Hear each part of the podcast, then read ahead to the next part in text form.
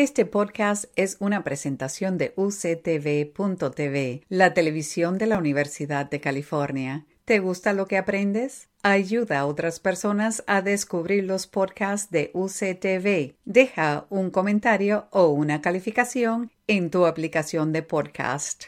Ahora estamos listos para empezar y nuestra primera sesión lleva por título Adaptación climática en acción, lecciones, lecciones perdón, aprendidas en el estado de California. El tema del cambio climático sigue siendo contencioso en Estados Unidos, lamentablemente, por políticas de partido. California ha tenido un papel de liderazgo incansable para combatir el cambio climático. En 2006 aprobó California, promulgó en ley, la Ley de Soluciones Mundiales de Calentamiento Global, AB 32, que estableció un límite en emisiones y confirmó el compromiso para hacer una transición a una economía limpia. Bajo el liderazgo del gobernador Newsom, el, el Estado trabaja arduamente para cumplir estos compromisos de neto cero emisiones con un compromiso a 2045 de electricidad libre de carbono y 100% vehículos libres de emisiones y tiene una iniciativa 2030 para proteger al 30% de la biodiversidad del estado para dicho año.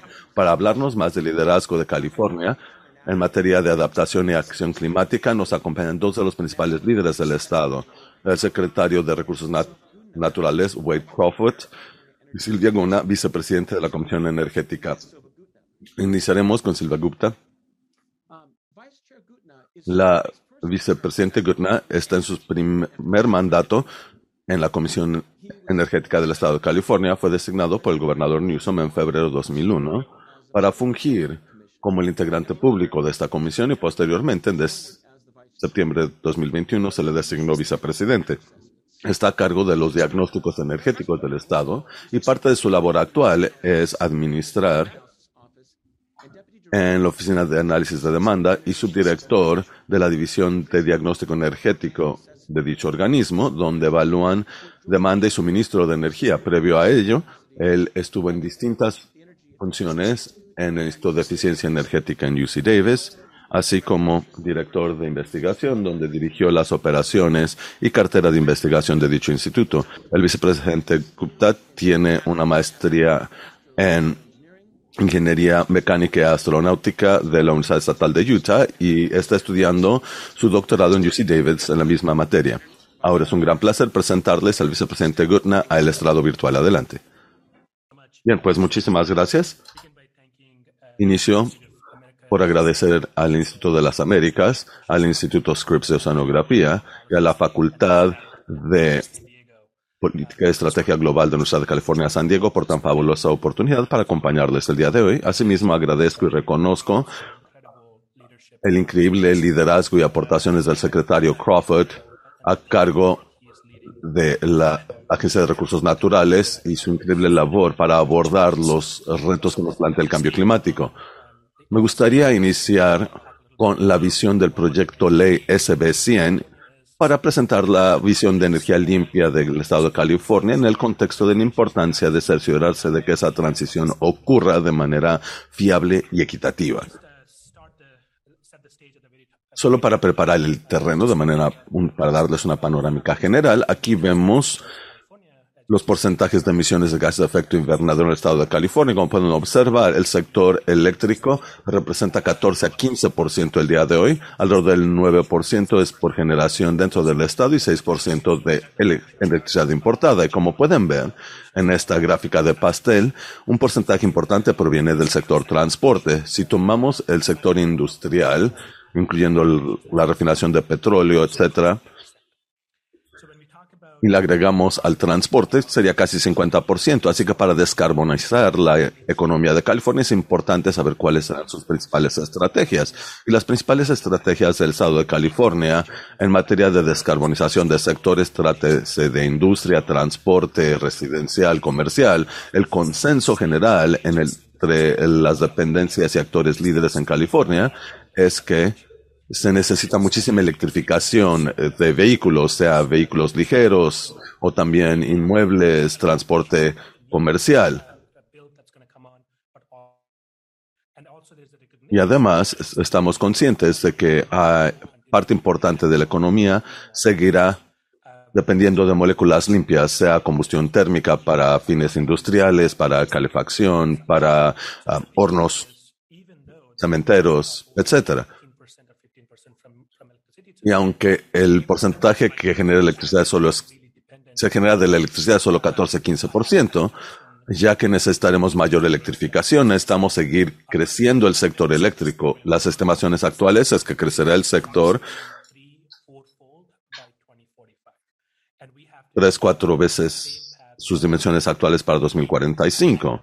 Y necesitamos que su porcentaje de emisiones de carbono sea tan cercano a cero como sea posible. Ahí entra en vigor el proyecto ley del Senado SB 100, que fue una ley estandarte que tiene tres, que se aprobó en 2018 con tres principales metas. Una establece una meta de dos, a 2045 de que toda electricidad detallista en California y las necesidades de las dependencias del Estado sean renovables, sean de recursos renovables, perdón, o de cero carbono. Segundo, actualiza la cartera de renovables de 50 a 60% a 2030. Y por último, exige a la principales dependencias energéticas del Estado, entre ellos la Comisión Energética del Estado, donde yo laboro, la Comisión de Servicios Públicos de California, así como la Junta de Recursos Atmosféricos del Estado, utilizar programas bajo leyes estatales para lograr estas metas de 100% energía limpia y generar un informe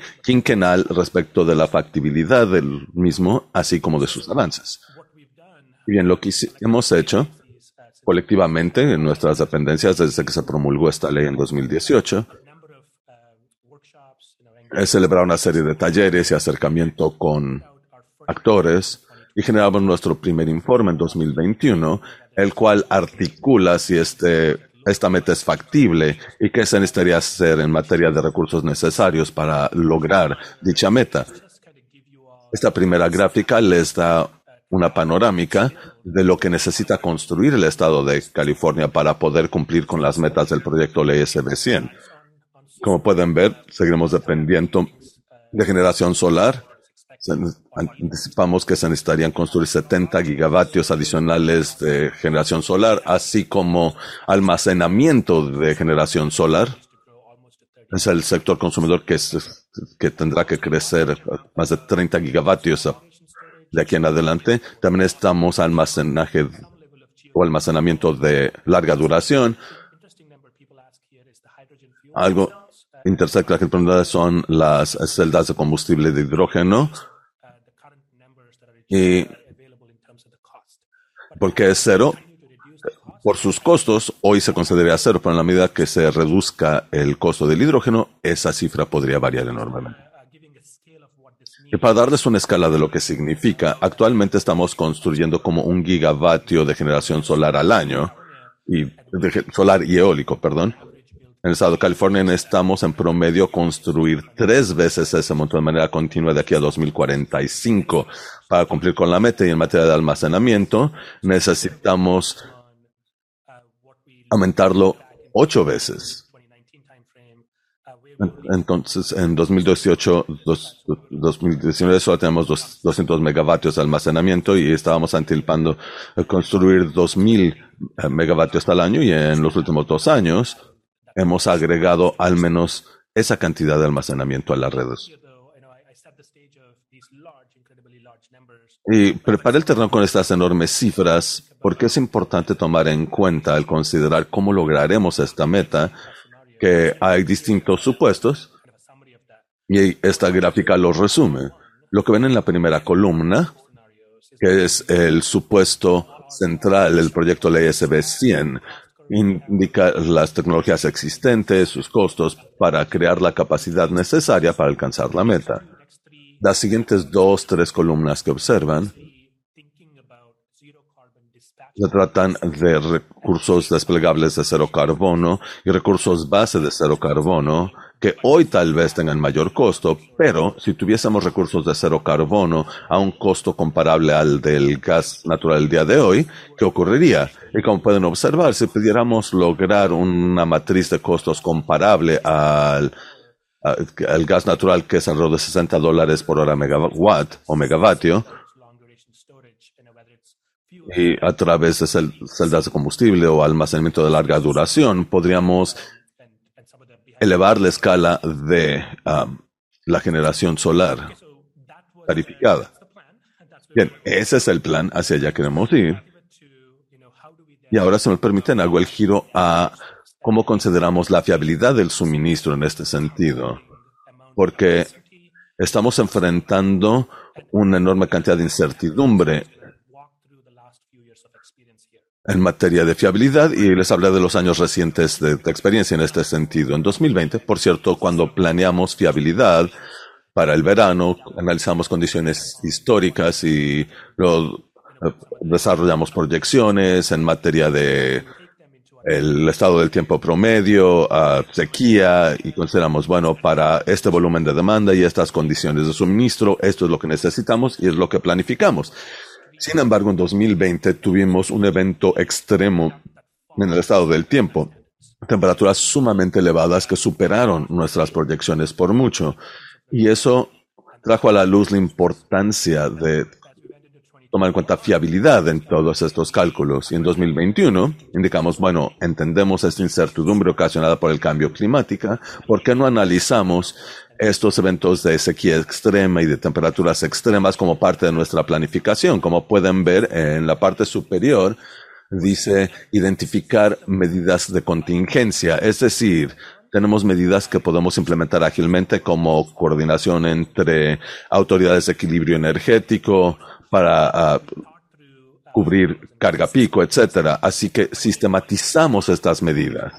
Y 2021, por otra parte, además de eventos de temperaturas extremas y sequía extrema, también tuvimos interrupciones por incendios forestales. En julio de 2019 tuvimos el incendio Bootleg en Oregón, que dejó fuera 200 megavatios de importación de electricidad a California. Y de un momento a otro pierdes 4.000, perdón, megawatts el tratar de equilibrarlo es sumamente difícil y eso fue lo que ocurrió. Y además de ello, también comenzamos a ver la cadena de suministro, los impactos de COVID, eh, en la cadena de suministro en China y el poder tener almacenamiento, proyectos de almacenamiento, etcétera.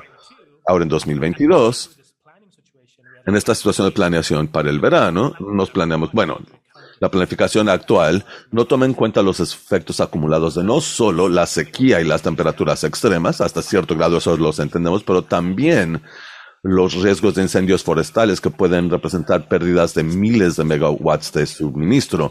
Así que la administración plantea ahora una idea, planteó la idea un proyecto de ley a la legislatura para cubrirlo. Así que en 2022, además de los incendios forestales y la sequía y las temperaturas extremas, la Secretaría de Comercio lanzó una investigación respecto de paneles solares provenientes de China que no están pagando los aranceles que ha impuesto Estados Unidos. Así que la investigación básicamente ocasionó que tuvieran que detener de la noche a la mañana proyectos de generación y almacenamiento de energía solar. Así que no hemos podido construir al ritmo que queríamos. Y en 2023 eh, implementaremos algunas de las lecciones aprendidas. En resumen, entonces, lo principal es que sin duda hay un consenso muy generalizado en el estado de California. Afortunadamente, el liderazgo del estado y la comunidad en general en el estado verdaderamente cree en la realidad de la crisis climática y estamos tomando pasos para evaluarlo de manera exhaustiva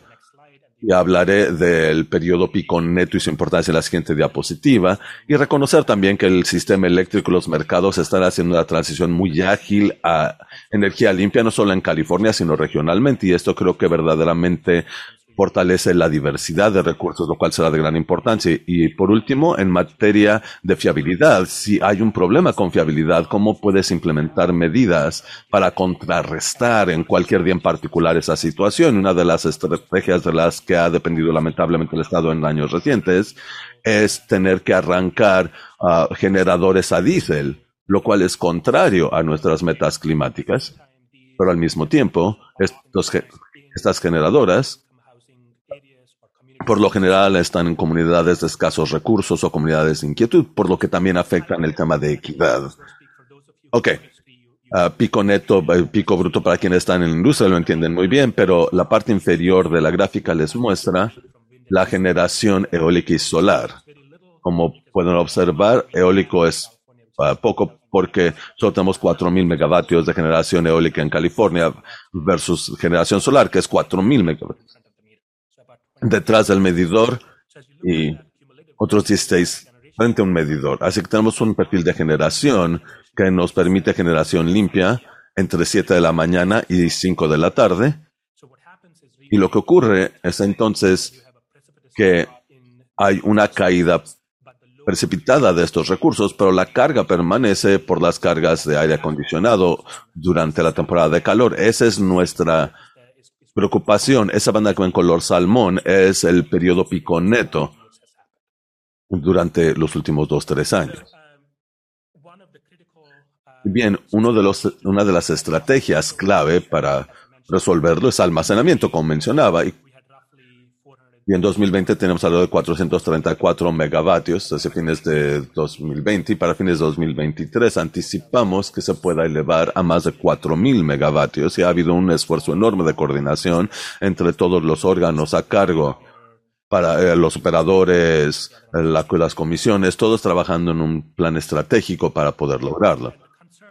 Y entonces la inquietud es si este almacenamiento puede tomar el papel de recursos convencionales eh, de los que hemos dependido en años anteriores, como el gas natural, por ejemplo, nuestra cartera a gas. Y lo hemos empezado a ver en el último par de años. Como pueden ver aquí en agosto de 2021, había muy poco almacenamiento en la red y básicamente era para servicios secundarios o ancilares, pero como pueden ver en agosto de 2021, incluso este año, podemos ver que la tendencia ha cambiado empezamos a ver el patrón de carga durante el medio del día y luego tienes energía solar disponible para el periodo pico neto.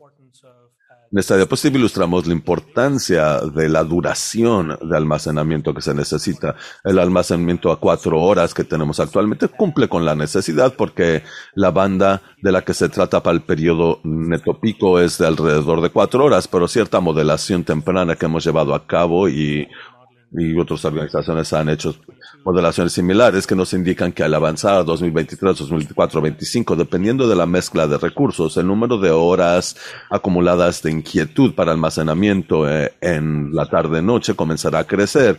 Así que en 2024, 2025 crece a 5, 6 horas. Y de ahí la importancia de tener almacenamiento de mayor duración o almacenamiento que puede utilizarse en un periodo más extenso de tiempo y lo importante a notar en este sentido es en la medida que vamos electrificando, la carga en invierno también tendrá un mayor pico y entonces tal vez tengamos dos picos, uno en la mañana y uno en la tarde-noche. Así que se necesitarían cubrir estos dos picos de demanda y poder cargar baterías para atender esa carga. Con eso cierro, obviamente, para esta, eh, este enorme, ah, para este enorme crecimiento de nuestros recursos necesitamos también ah, alinear las metas de biodiversidad y conservación en esta transición a energía limpia. Hemos hecho una gran labor. California tiene una muy buena trayectoria histórica en este sentido y como seguramente escucharán del secretario Crawford, Crawford y la increíble labor que están haciendo en su organismo, lo estamos haciendo de manera conjunta para tener energía fiable y asequible a futuro, pero también cumpliendo con las metas de neutralidad de carbono, así como nuestras metas ecológicas y de biodiversidad. Gracias. Gracias, vicepresidente Gunda. Usted sé que tiene que retirarse a las nueve y media, así que tengo un par de preguntas que me gustaría plantearle. Antes que nada, me gustaría hablar del tema que mencionaba con relación a China y habló de los retos que estamos enfrentando desde la perspectiva de suministro en materia de adquisición de paneles solares, no solo para California, sino para todo el país. Sé que el gobernador Newsom acaba de suscribir un memorando de entendimiento con la República Popular de China. ¿Nos podría hablar de este y cómo podría coadyuvar en generar mayor colaboración entre la República Popular de China y el Estado de California para abordar los retos compartidos que enfrentamos en materia de cambio climático? Bien, eh, podría responder en materia de la coordinación energética que incluye ese memorando Y debo reconocer el increíble liderazgo del gobernador Newsom, no solo en el desarrollo del memorando de entendimiento con China y de seguir trabajando con China, sino también su liderazgo para coadyuvar en atacar esta crisis junto con la que está ocurriendo con la Secretaría de Comercio.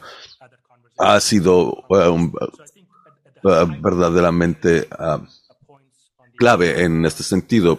Los puntos del memorando que son pertinentes para nosotros son el tema de coordinación y asegurarnos que las metas de energía limpia se alineen y la capacidad de poder coordinarnos para garantizar una cadena de suministro y que se entiendan sus limitantes y coordinación y cooperación para estimar las necesidades del Estado de California para permitir un desarrollo empresarial.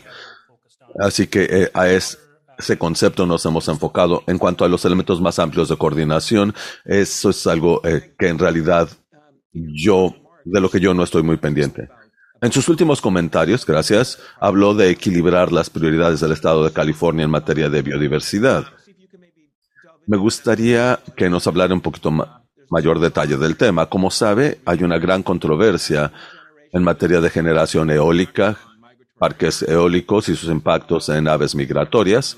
California quiere proteger algunas especies prioritarias y en el sur de California, en el Valle Imperial,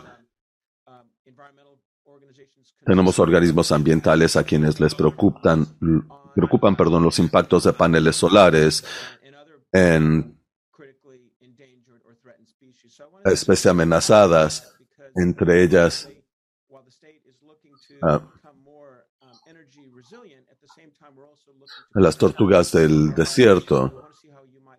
Eh, y en materia de protección de biodiversidad y el equilibrio con el tema energético, me gustaría saber en mayor detalle cómo lo está equilibrando el Estado. Puntos importantes, me gustaría iniciar eh, con las metas que tenemos. Y todas ellas deben cumplirse, no son mutuamente excluyente. Tenemos las metas de transición energética, metas de biodiversidad y las metas de cambio climático en general. Y el punto principal que les plantearía, porque me he planteado esa pregunta de qué ha hecho el Estado de California. Si vemos el proceso de RACP, que fue un proceso muy amplio, reconociendo distintas zonas para desarrollo renovable en el estado de California. Eso tomó muchos años. Y el punto principal que debemos reconocer es la importancia de participación por parte de los distintos actores para reconocer todas las distintas metas y tener un plan estratégico integral. Creo que tenemos una buena trayectoria en el estado de California en materia de coordinación entre los distintos organismos para no trabajar en silos en las prioridades con un proceso que incluya a todos los actores para poder cumplir razonablemente con todas las metas. En lo sucesivo, y lo mencionaba una de uh, mis diapositivas, que es la necesidad de diversidad de recursos. Eso es muy importante. Mientras más diversa sea la cartera, mayor oportunidad habrá de que cuente con atributos para minimizar uso de suelo y por ende impactos a la biodiversidad. Así que, uh, en mi opinión, planeación estratégica y coordinación, analizando las metas a largo, a largo plazo es la clave para que todas las dependencias estén colaborando entre sí para optimizar sus soluciones. Muchas gracias, vicepresidente Gundas. Sé que a las 9.30 tiene que retirarse, así que será respetuoso de su tiempo. Muchas gracias por acompañarnos el día de hoy y anticipamos con muy buenos ojos seguir la conversación. Sí, Richard, muchas gracias por la oportunidad a usted y a todo su equipo. Bien, ahora es un gran placer presentarles al secretario de Recursos Naturales del Estado de California, Wade Crawford. El secretario Crawford está a cargo de los 21 mil empleados en el Estado de California a cargo de proteger el entorno natural. Sus responsabilidades es proteger los bosques y terrenos naturales, ríos, aguas superficiales, costas, océanos, así como proteger flora y fauna silvestre y supervisar el desarrollo energético. Como integrante del gabinete del gobernador, el secretario Crawford asesora al gobernador en materia de recursos naturales y temas ambientales. Previo a, su función como secretario, él estuvo en la Fundación Water Foundation, una OSC que protege recursos hídricos en el occidente estadounidense. Previo a ello, el secretario Crawford fue el subsecretario de gabinete y asesor en jefe del entonces ah, gobernador Brown y fue también director del occidente de Estados Unidos para Environmental Defense Fund y asesor para el entonces alcalde de San Francisco, Gavin Newsom. El secretario Crawford obtuvo una licenciatura en Ciencias Políticas de la Universidad de Wisconsin-Madison y además cuenta con una maestría en políticas públicas de London School of Economics, de donde se graduó con honores. Ahora es un gran placer dar la bienvenida al secretario Wade Crawford a este estrado virtual. Secretario, adelante. Muchísimas gracias, Richard, y gracias a todos y todas las personas que nos acompañan en tan importante simposio. Sé que en representación del gobernador Newsom puedo expresar que todos estamos sumamente entusiasmados por sumarnos a la Cumbre de las Américas la semana entrante, donde jefes de Estado de todas las Américas se reunirán y se enfocarán, entre otras cosas, a este reto climático que hoy enfrentamos. Me gustaría, si me lo permiten, presentarles mis reflexiones sobre ese contexto más amplio en que los y las líderes de estos países se reunirán. El cambio climático obviamente se está acelerando y está afectando a nuestros países, nuestras provincias, estados, entidades federativas en formas que francamente nos alarman.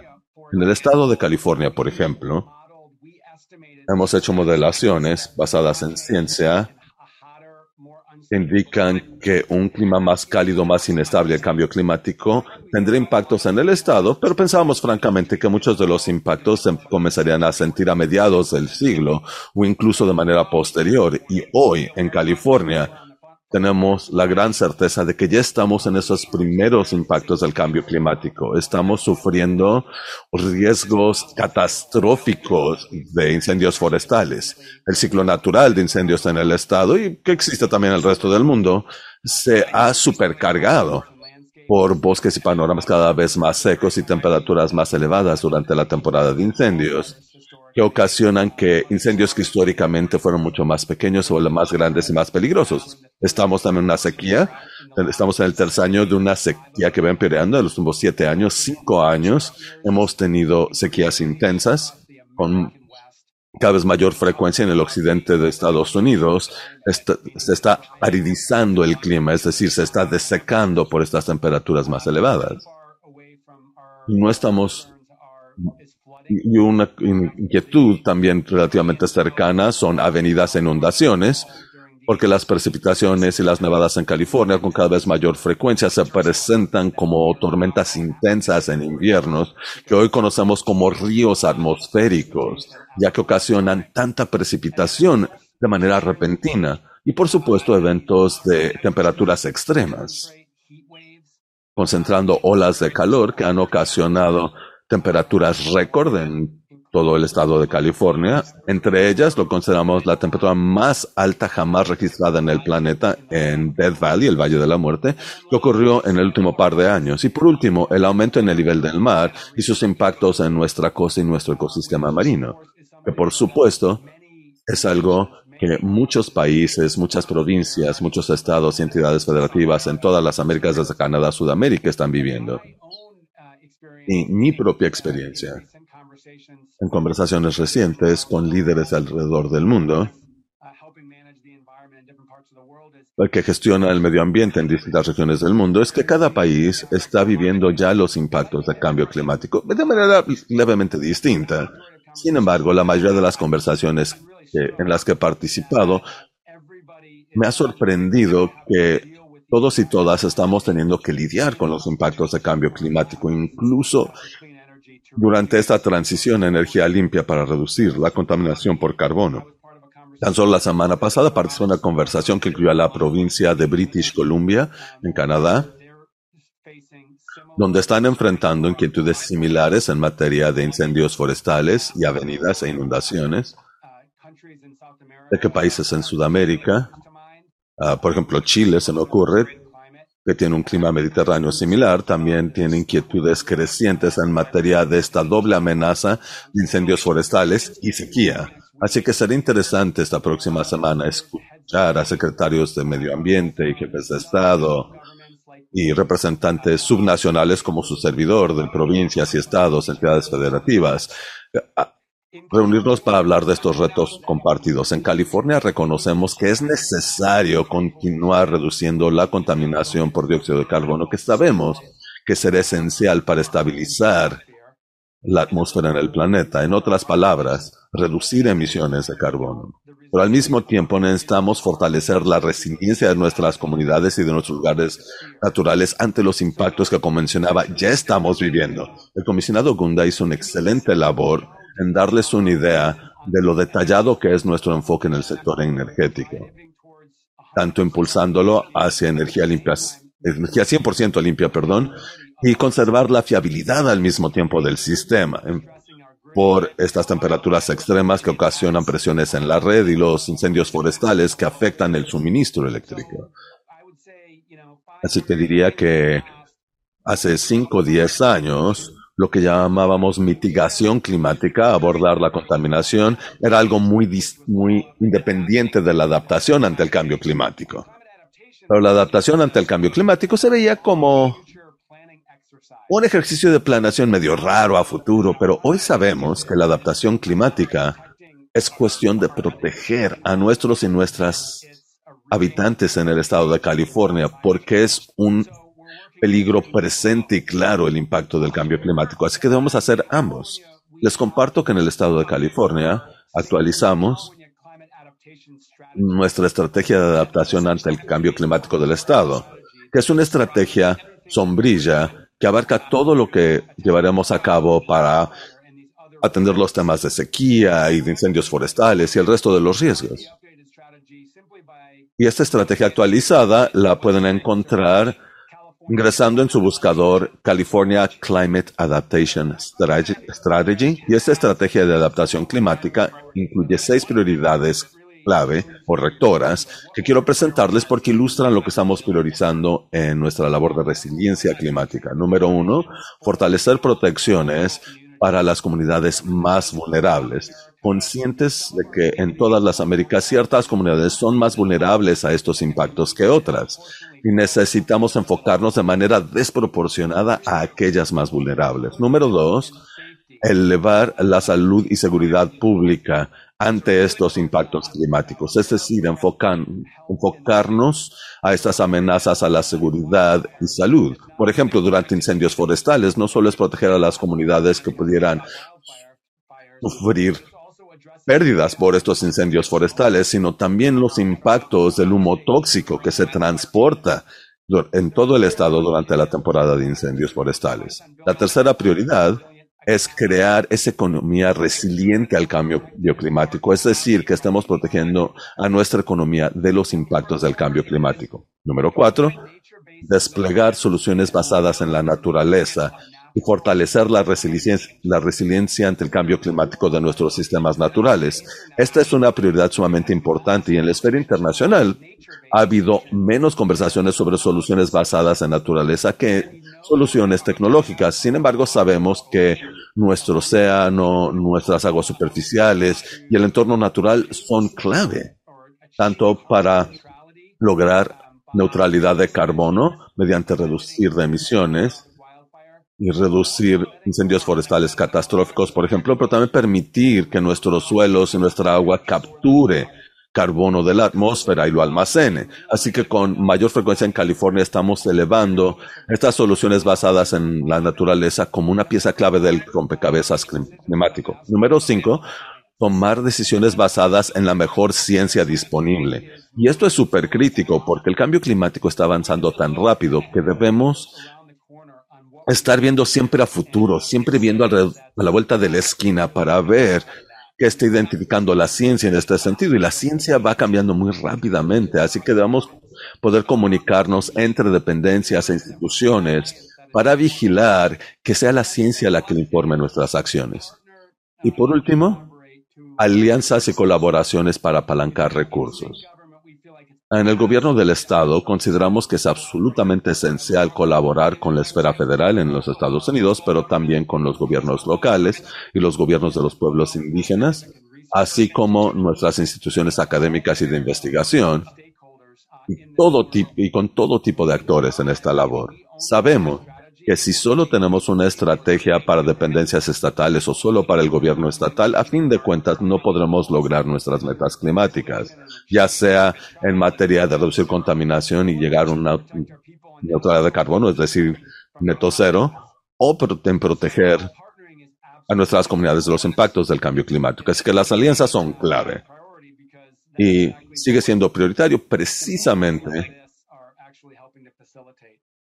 eh, y precisamente, perdón, son este tipo de foros que ayudan a facilitarlo. Así que esa es nuestra sombrilla de la estrategia de adaptación climática que identifica toda la constelación de prioridades que va dirigiendo nuestra labor. Y luego tenemos estrategias sectoriales también. Escucharon al comisionado Gunda, antes de su servidor, hablar de lo que estamos haciendo en materia de energía. Tenemos iniciativas enfocadas similarmente a cada una de estas áreas afectadas por el cambio climático. Trátese de entorno natural, bosques y protección contra incendios. Trátese de nuestros sistemas de suministro hídrico ante sequías y avenidas o inundaciones. O de Trátese de proteger a comunidades costeras ante los impactos de la elevación del nivel del mar. Por primera vez en una década, tenemos un plan de acción para temperaturas extremas enfocado a qué haremos para proteger a comunidades este verano y en años y décadas futuras ante estas cada vez peores olas de calor. Y cada uno de estos esfuerzos sectoriales siguen principios rectores. Uno de ellos deben enfocarse y deben ser orientados a la acción. Es decir, no tenemos el tiempo para solo platicar de las problemáticas o de los retos sin identificar específicamente qué vamos a hacer al respecto. Así que, en cada una de estas áreas sectoriales tenemos planes de acción específicos con acciones mensurables que deberemos llevar a cabo para fortalecer la resiliencia. Y estoy muy agradecido de que el gobernador Newsom y la legislatura estatal se hayan sumado para hacer inversiones inéditas de fondos estatales para fortalecer estas acciones. Entre el presupuesto del año pasado y el presupuesto propuesto que está en diálogo hoy en Sacramento para el año entrante, aunque no lo crean, California invertirá hasta 35 mil millones de dólares para avanzar nuestras acciones climáticas, tanto en esfuerzos para lograr neutralidad de carbono como nuestra labor para fortalecer la resiliencia climática. Y estas son inversiones de enorme escala que están marcando hoy una diferencia. Por ejemplo, en este último año invertimos varios cientos de millones de dólares en proyectos específicos en comunidades en California para proteger a estas comunidades ante incendios forestales. Asimismo, estamos invirtiendo miles de millones de dólares para apoyar a organismos hídricos locales para diversificar su cartera para que sea más resiliente ante sequías, así que orientado a la acción. Los planes además son transparentes. Nos parece sumamente importante que toda la gente pueda entender cómo está abordando la problemática el gobierno estatal para que otros puedan sumarse a estas acciones. Trátese de ayuntamientos, organizaciones de la sociedad civil, organismos del condado o de nuestros contrapartes en la esfera federal. Así que no lo estamos haciendo en silos nuestra estrategia en el Capitolio, sino que estamos creado, sino que hemos creado estos planes de acción en alianza con quienes se verían afectados en todo el estado. Y tercero, estos planes de acción tienen la intención de sí hacernos rendir cuentas respecto de lo que debemos hacer, pero también para identificar acciones que empoderen a otros en el estado. En California hay zonas sumamente variadas, paisajes, comunidades sumamente diversos, así que no podemos tener acciones homogéneas para crear resiliencia climática. Así que muchos de nuestros esfuerzos se enfocan a empoderar a las distintas regiones del estado a fin de que puedan tomar las acciones que ellos necesitan llevar a cabo para fortalecer esta resiliencia climática. Y cuando pienso en otros países que participan en la Cumbre de las Américas en la próxima semana, trátese de México, Canadá u otros países de Centro y Sudamérica, muchas de estas naciones tienen unas extensiones geográficas tan extensas que distintas regiones tienen distintos impactos del cambio climático. Así que algo que les recomendaría sería evitar tener esa solución única, homogénea, ejecutada de manera centralizada desde la capital del país y empoderar a las regiones en vez de ello para que puedan actuar de manera eficaz en función de sus impactos particulares. Así que esa es nuestra estrategia. Estamos entusiasmado de seguir aprendiendo de otros países y otros estados y provincias y nos entusiasma también enormemente compartir los modelos de qué nos ha funcionado, de que un área de enfoque en sus talleres estos días serán los entornos costeros y oceánicos y sabemos lo afectado que está el océano por el cambio climático, ya que absorbe muchísima de la contaminación del dióxido de carbono y se está calentando y volviendo más ácido. Así que tenemos esfuerzos enfocados para proteger estos ecosistemas oceánicos ante el cambio climático y estamos invirtiendo millones y decenas de millones de dólares para ello. Y en ese sentido lo estamos haciendo en alianza con otros países, otros estados, provincias y entidades federativas, investigadores de alrededor del mundo, para entender exactamente qué debemos hacer para proteger a nuestros ecosistemas marinos. Les comparto que no tenemos suficiente tiempo como para darnos el lujo de solo estudiar un problema sin actuar. Y no tenemos el lujo de tiempo de trabajar en silos ya sea geográficos o temáticos. Debemos actuar y monitorear qué tal está funcionando y ir adaptando esas acciones. Y debemos avanzar. Y en la medida que avancemos, aprender de lo que están haciendo los demás para también adaptar nuestras estrategias. Richard, lo dejo hasta ahí. Sé que tiene un par de preguntas que quería plantear y también con gusto podemos atender cualquier otra pregunta por parte del público. Gracias, secretario. Lo aprecio y muchas gracias por sus comentarios. Quería preguntarle sobre la iniciativa 30 por 30 del gobernador Newsom que está bajo el liderazgo de usted. ¿Qué pasos están tomando para alcanzar esta meta de 30% protección de, de proteger el 30% de la biodiversidad en California y cómo se está implementando y qué tipo de retos anticipa en conciliar ese ambicioso plan con las metas estatales de retos cero emisiones. Que nos entusiasma ser parte de, este movimiento mundial para proteger más áreas naturales, sea terrestres o acuáticas en el planeta. Recuerdan que hay una coalición de alta ambición entre países que tienen compromisos de proteger 30% de sus aguas y suelos como parte de este esfuerzo global. Y científicos como parte del panel gubernamental ante el cambio climático identifican que el conservar agua y proteger tener como áreas naturales protegidas también suelos son esenciales para cumplir con las metas climáticas 2030, así como para evitar la extinción masiva en el planeta, donde la pérdida de biodiversidad en el planeta que estamos observando ah, podría exacerbarlo. Así que con el apoyo de la legislatura estatal, el gobernador Newsom estableció nuestra propia meta de tener como áreas protegidas 30% de nuestros suelos y aguas en los próximos siete años.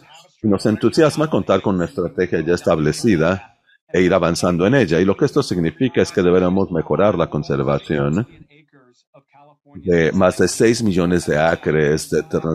Estamos hablando de 2.5 millones de hectáreas de terreno en California y duplicar el número de aguas estatales que van desde la playa a 3 millas afuera de la costa, duplicar el número de esta área costera que está protegida y nos entusiasma porque podemos proteger a través de ello nuestra biodiversidad y también nos ayudará a cumplir con nuestras metas climáticas y vigilar que nuestras aguas y suelos puedan restaurarse y capturar carbono y además ampliar un acceso equitativo a entornos extramuros, que es otra prioridad esencial del gobernador.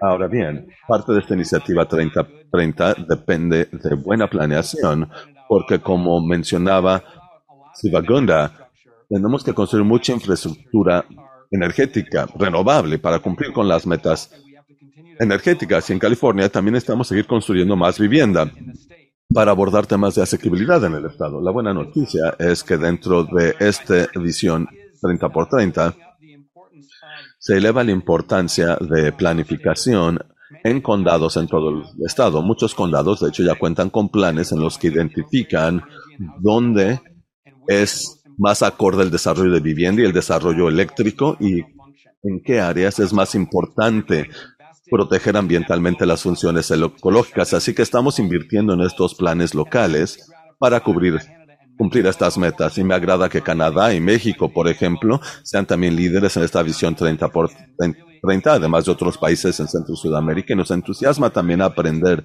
de sus experiencias para seguir fortaleciendo nuestra estrategia. Muchas gracias, secretario. Hablaba de la Cumbre de las Américas hace unos minutos. El gobernador Newsom lo va a coauspiciar con el presidente Biden y el alcalde Garcetti de Los Ángeles. Y me gustaría conocer su perspectiva sobre lo que California espera lograr en la Cumbre de las Américas. Como usted mencionaba en sus comentarios, muchos líderes subnacionales estarán presentes y California ha sido líder en forjar relaciones con otros países, con otros gobiernos subnacionales. Tenemos el programa de límite y compensación de emisiones con Quebec o Cap and Trade. También los esfuerzos del gobernador en la Comisión de las Californias para fomentar mayor colaboración con Baja California y Baja California Sur en México. Así que háblenos de las oportunidades que usted anticipa en la Cumbre de las Américas la semana entrante. Bien, le comparto que desde la perspectiva del Estado de California, la colaboración internacional es esencial para atender los retos que enfrentamos. Y no hay reto mayor que el cambio climático. Y el gobernador Newsom y antes de él, los gobernadores Brown y Schwarzenegger participaron muy activamente en estos esfuerzos internacionales para combatir el cambio climático.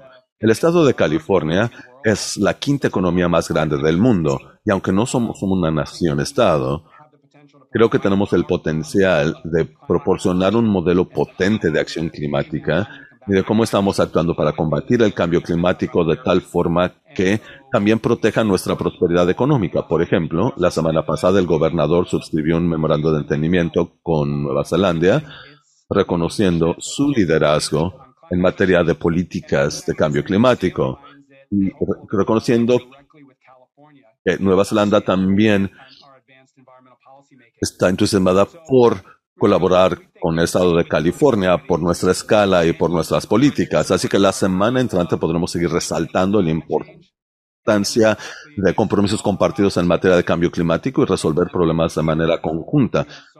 En el continente americano tenemos a tantos líderes eh, importantes en materia ambiental. Nos parece, por ende, que la semana entrante genera más sinergia para nuestras acciones colectivas. Muchas gracias. Y en ese sentido, sé que muchos países en América Latina también están anticipando los retos en materia de inversión climática por las crisis financieras actuales y su recuperación ante COVID. ¿Nos pudiera hablar un poco acerca de los temas que está aprendiendo California para crear empleos verdes y azules en la economía californiana? Y en particular, si pudiera resaltar algunos de los esfuerzos del Estado de California para invertir en soluciones basadas en la naturaleza. Muchas personas en este foro nos acompañan de distintos países de las Américas y creo que se podrían beneficiar de sus perspectivas al respecto. Sí, en definitiva. Antes que nada, los impactos del cambio climático nos están costando cada vez más dinero. Así que desde mi perspectiva, o invertimos hoy o pagamos montos mucho mayores a futuro. Un ejemplo es en materia de incendios forestales. Cuando hay un incendio forestal catastrófico de grandes dimensiones como los que hemos vivido en años recientes, los costos de saneamiento para apoyar esas comunidades asediadas por estos incendios se suma miles de millones de dólares cada incendio. Así que sabemos que una onza de prevención vale una libra de cura. Y es difícil medirlo, por supuesto, porque no puedes predecir con precisión cuáles serán esos costos futuros, pero sí puedo compartirle que hemos empezado a incurrir en muchos de estos costos, así que hoy entendemos que el invertir de antemano es sumamente importante. Por otra parte, estas inversiones si se hacen de manera temprana, te ahorran dinero a futuro. Por ejemplo, la inversión en el estado de California en eficiencia energética en el último par de décadas han permitido un menor consumo energético por parte de consumidores y ha ahorrado a los consumidores en lo colectivo miles de millones de dólares. Asimismo, inversiones en energía eólica y solar hoy tienen una perspectiva muy positiva porque brindan una energía abundante y asequible hoy que los combustibles fósiles han aumentado en precio. Obviamente estas inversiones cuestan, pero me parece totalmente imperativo realizarlas porque, de lo contrario, seguiremos dependiendo de combustibles fósiles, que son cada vez más impredecibles en cuanto a su costo, y seguirá seguirán empeorando los impactos climáticos que generan un efecto de cascada en costos a futuro.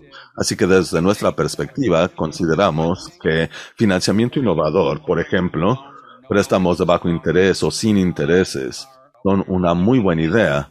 Podemos apoyar a la industria en hacer estas inversiones y hacer una transición de tal forma que se pueda recuperar la inversión a futuro. Así que mientras más podamos trabajar a través de frontera en mecanismos que permitan esta transición, mejor, porque estoy convencido que hoy es el momento de hacer estas inversiones. No es dentro de cinco años, no es dentro de diez años.